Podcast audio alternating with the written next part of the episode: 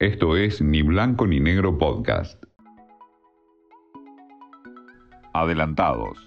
Las historias detrás del deporte. Con Martín Rubinstein. Uno pensaba que con la muerte de Julio Humberto Grondona el fútbol argentino iba a cambiar. Uno tiene el recuerdo, los que superamos los 30, los 40, los 50, que después de los famosos torneos largos de los metropolitanos, de los nacional, en los 90 teníamos el famoso torneo de apertura y el torneo de clausura, campeonato de 20 equipos, y vos sabías que dos veces al año ibas a jugar el clásico, una vez de local y otra vez de visitante.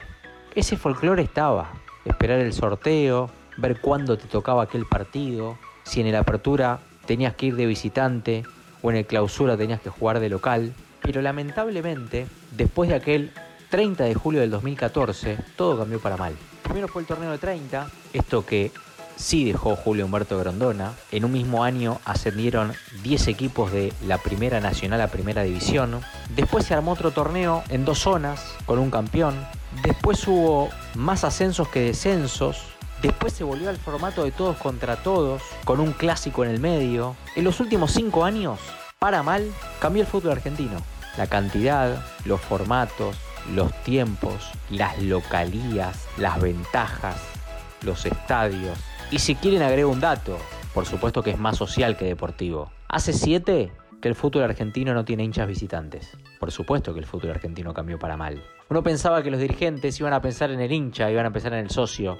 Y si uno se va a Europa, bueno, por supuesto que hablamos de años luz, que siempre son los mismos campeonatos, que siempre son los mismos torneos, que en la mitad de un certamen no cambian un descenso o un ascenso. Generalmente en Europa descienden los últimos.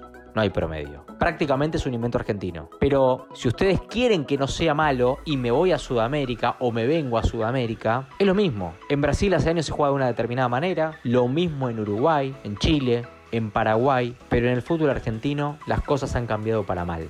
En los próximos días, seguramente, va a comenzar un torneo que va a durar tres meses y medio, que no va a tener descensos, que va a tener un campeón que clasifique a la Copa Libertadores y a partir del año que viene ese formato y ese torneo va a cambiar, va a ser distinto. El fútbol argentino no tiene rumbo. Uno pensaba que sin Julio Humberto Grondona todo podía ser mejor, pero el fútbol argentino cada vez está peor. Esto fue Ni Blanco ni Negro Podcast.